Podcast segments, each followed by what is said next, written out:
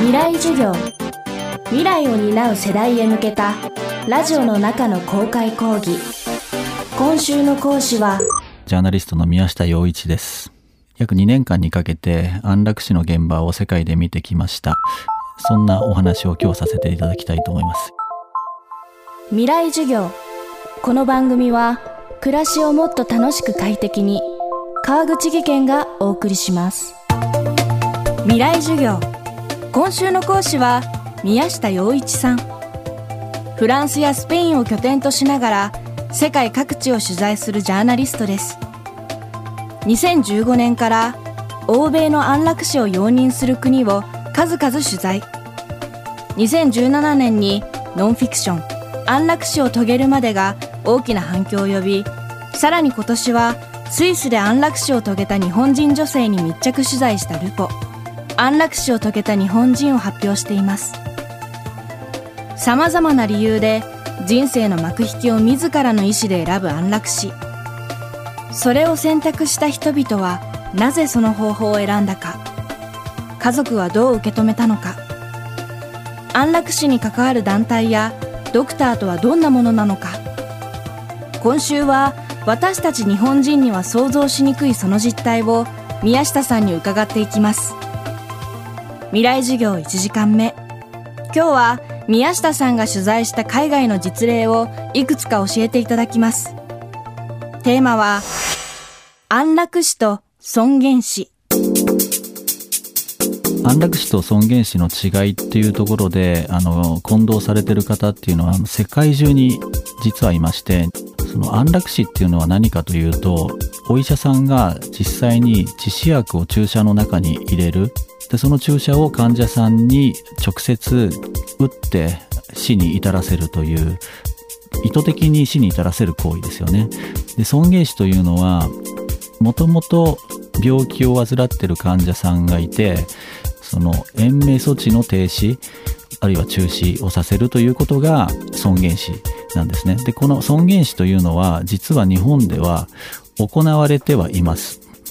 安楽死は日本では違法にあたります。で、積極的安楽死というのはお医者さんが例えば注射を直接致死薬を患者さんの体の中に打つ。そして死に至らせる行為が積極的安楽死。でもう一つが患者さんが自らお医者さんに処方された致死薬を自分自身で体内に流し込む。という行為によって死に至らす。あくまでも最後は患者さんが決める行為。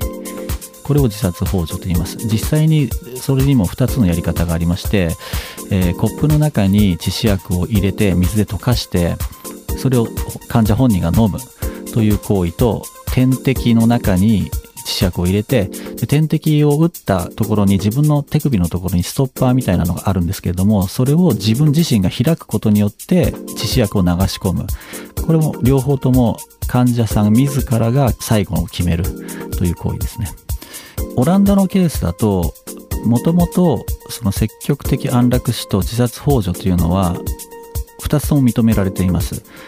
なので最終的には患者さんが自分がどちらの方がいいのかと。で自分で自らこう点滴のストッパーを開けて死ぬということが怖い人はお医者さんに任せて全てを任せて注射を打ってもらってそれですぐスッと亡くなる。っていうのを選ぶ人もいますしそこにはちょっとしたなんかその本人の哲学みたいなのもありまして最後までこれは自分の責任で生を全うするという方は確率としては低いんですけれども本当にごくわずかの人が自殺幇助を選びます。他はあとお医者さんに全てを任せて注射で亡くなるという方が圧倒的に多いです。でただスイスだと積極的安楽死は違法なのでスイスの場合は自殺幇助のみ認められてますね。安楽死と尊厳死の違い。これを日本人ははっきりと理解していないと宮下さんは話します。その一方、日本でも安楽死を認めるべき、法整備をするべきという議論が持ち上がっていることについて、宮下さんはどう考えているのでしょうか？やっぱ今の世の中、自分の病気っていうのは、治るっていうふうに思う人と、もう治んないっていうなんかいろんな情報があって、最後まで諦めない人もいるし変に諦めてしまう人も多いと思うんですよね。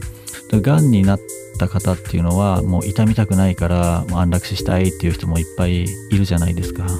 だからその辺がすごく複雑でその人の生き方の反映だと思うんですよ最終的に自分がどう死にたいのかっていうのは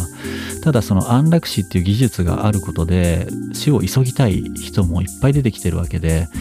もともとなければそんな選択肢はそもそもないわけでだから技術が進めば進むほど例えば今の日本だと、えー、死にたくても死ねない人たちこういう方たちがすごく不満を抱いてる。そういう方たちが安楽死をしたいって言ってるじゃないですかね。だからそれも、うんまあ、本当は安楽死ではないんですけどそういう高齢者の方っていうのは尊厳死のことを言ってると思うんですよ。安楽死と尊厳死の内容の定義づけがしっかり日本でしてないのでその解釈の間違いっていうのはあると思うんですよ。日本で安楽死を法制化してくれとか安楽死は認めるべきだって言ってる人たちに限って実は尊厳死延命措置を停止することのことを言ってるんじゃないかなと。だとしたら日本だとそれは今の現状では認められてはいますのでできなくはないですよね。今週の講師はジャーナリスト宮下洋一さん。今日のテーマは安楽死と尊厳死でした。明日も宮下さんの講義をお送りします。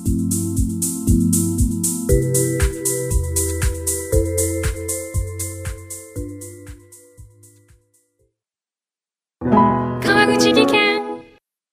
階段での転落。大きな怪我につながるので怖いですよね。足元の見分けにくい階段でもコントラストでくっきり。白いスベラーズが登場しました皆様の暮らしをもっと楽しく快適に。川口技研のスベラーズです。未来授業。この番組は暮らしをもっと楽しく快適に川口技研がお送りしました。